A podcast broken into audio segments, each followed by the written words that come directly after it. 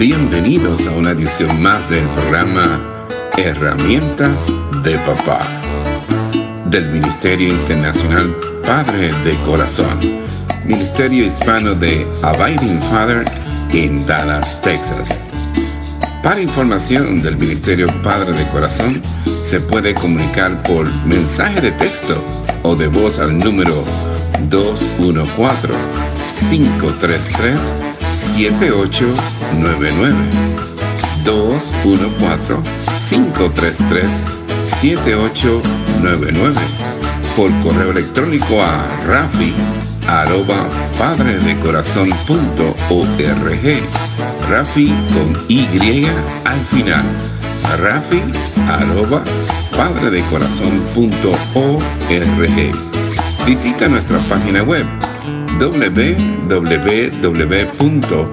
www.padredecorazon.org www.padredecorazon.org Con ustedes, Rafi Gutiérrez, pastor y director del Ministerio Internacional Padre de Corazón. ¿Nacen los niños como páginas en blanco o son moldeados por completo por su ambiente.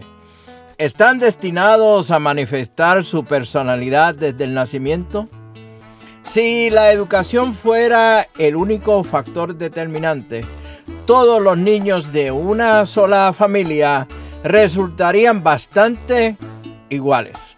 Si lo natural prevalece, entonces los niños terminarían siendo exacta y solamente lo que fueron desde pequeños. Tanto la naturaleza como la educación ejercen su fuerza sobre un niño. Los moldean y le dan forma durante su niñez. Cualquier padre que tenga dos hijos puede testificar que cada uno tiene una personalidad única y todos los padres pueden ver el resultado de su educación, haya sido buena o menos buena, reflejado en la conducta de sus hijos. La psicología tradicional se ha adherido más al punto de vista de la página en blanco, mientras que los métodos de crianza predominantes han dirigido a los padres por el sendero de lo permisivo. ¿Cuál es el resultado de esta combinación? pues padres confundidos, sorprendidos, desconcertados y eventualmente débiles. Estas dos filosofías se contradicen. Por un lado, la perspectiva de la página en blanco implica que el niño necesita ser moldeado, que la página necesita que se le escriba algo.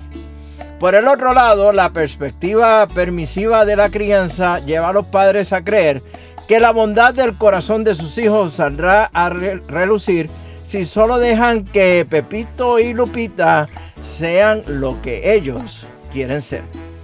¿Y cuál es el resultado? Lo más seguro puede terminar en una batalla entre niños malcriados y exigentes y padres frustrados y enojados. Pepito y Lupita, caracteres, personajes ficticios, terminan con el carácter que ellos querían, pero no lo que sus padres deseaban. Es probable que no respeten completamente a sus padres porque papá y mamá no fueron lo suficientemente fuertes para ganarse e implementar el respeto. Su amor por sus padres puede ir y venir con los beneficios recibidos y los caprichos complacidos. Van a pasar por la vida enfocados en el ¿qué hay para mí? En lugar de en qué puedo hacer por ti. Como padres cristianos, nos corresponde encontrar una mejor filosofía que esta combinación deprimente. Nos anima el que no hayamos sido dejados a nuestra propia llamada sabiduría en esta tarea monumental de criar hijos. La escritura está llena de sabiduría. Nuestra cultura ha cambiado desde que se escribió la Biblia.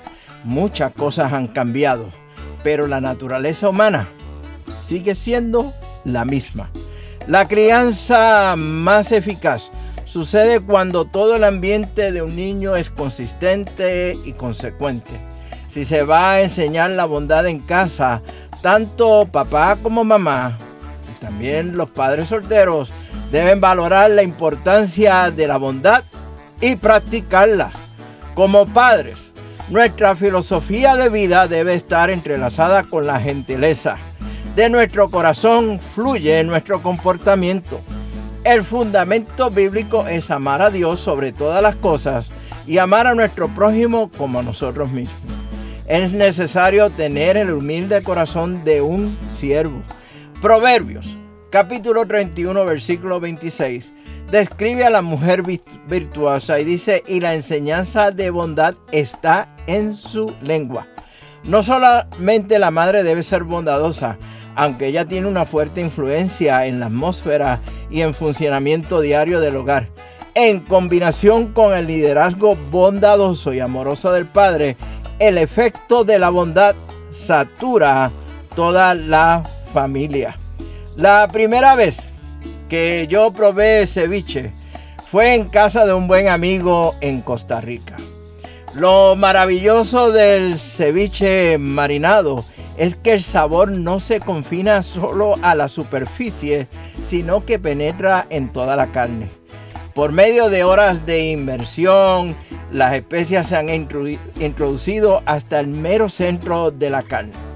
El vinagre suaviza la carne, el aceite la humecta y si le añades naranja, oh, la carne toma un sabor celestial agradable al paladar.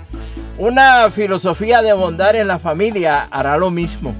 Cuando un marido le muestra amor a su esposa y su esposa le muestra respeto a su marido, la Biblia enseña que es más probable que se den la paz y el, gozo.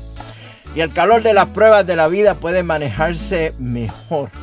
Los niños observan los intercambios de bondad entre mamá y papá y son más inclinados a seguir ese ejemplo. Los padres que tratan a sus hijos con dignidad y gentileza serán también los beneficiarios de esto mismo.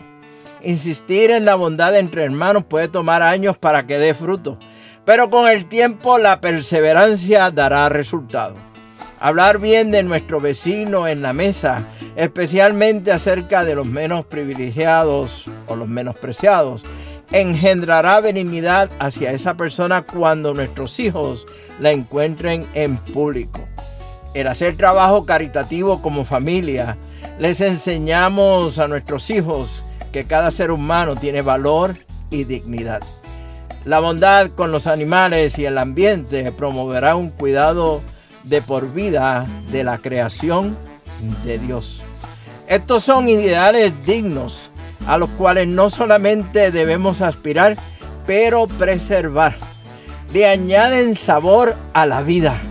Es la voluntad de Dios que como padres dejemos un legado de bondad. No obstante, nuestros mejores esfuerzos se quedarán cortos sin la bendición del Señor. La oración y la búsqueda de la palabra de Dios son parte de ese marinado que se hace en el ceviche, pero que se le da a la vida nuestra. Sin ellos la vida es seca y sin sabor. Una crianza incongruente de bondad puede funcionar por un periodo de tiempo, pero con el tiempo la apariencia comienza a desvanecer.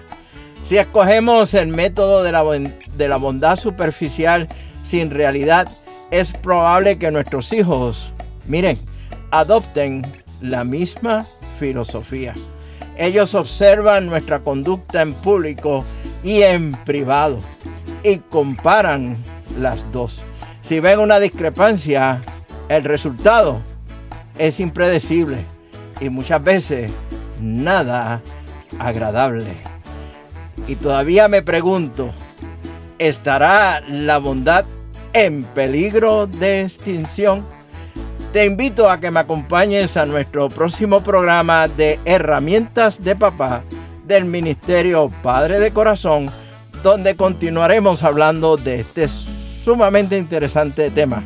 Mientras tanto, mira, nos vemos en el barrio, un cafecito a la vez. Que Dios les bendiga abundantemente en el día de Este ha sido un programa del Ministerio Internacional Padre de Corazón, Ministerio Hispano de Abiding Fathers, con oficinas en Dallas, Texas. Nuestra misión es la de motivar, capacitar y comprometer a los hombres en su rol de padres y líderes en el hogar, según lo ordenado Dios, haciendo discípulos del Evangelio de Jesucristo. Somos un ministerio internacional, relacional y generacional. Para información del Ministerio Padre de Corazón, se pueden comunicar por mensaje de texto o voz al número 214-533-7899. 214-533-7899. Por correo electrónico a rafi arroba. Rafi con Y al final. Rafi arroba. Visita nuestra página web www.padredecorazon.org www.padredecorazon.org Les habló Rafi Gutiérrez, pastor y director del Ministerio Padre de Corazón, y les agradezco grandemente que nos hayan acompañado en esta edición de programa Herramientas de Papá del Ministerio Internacional Padre de Corazón.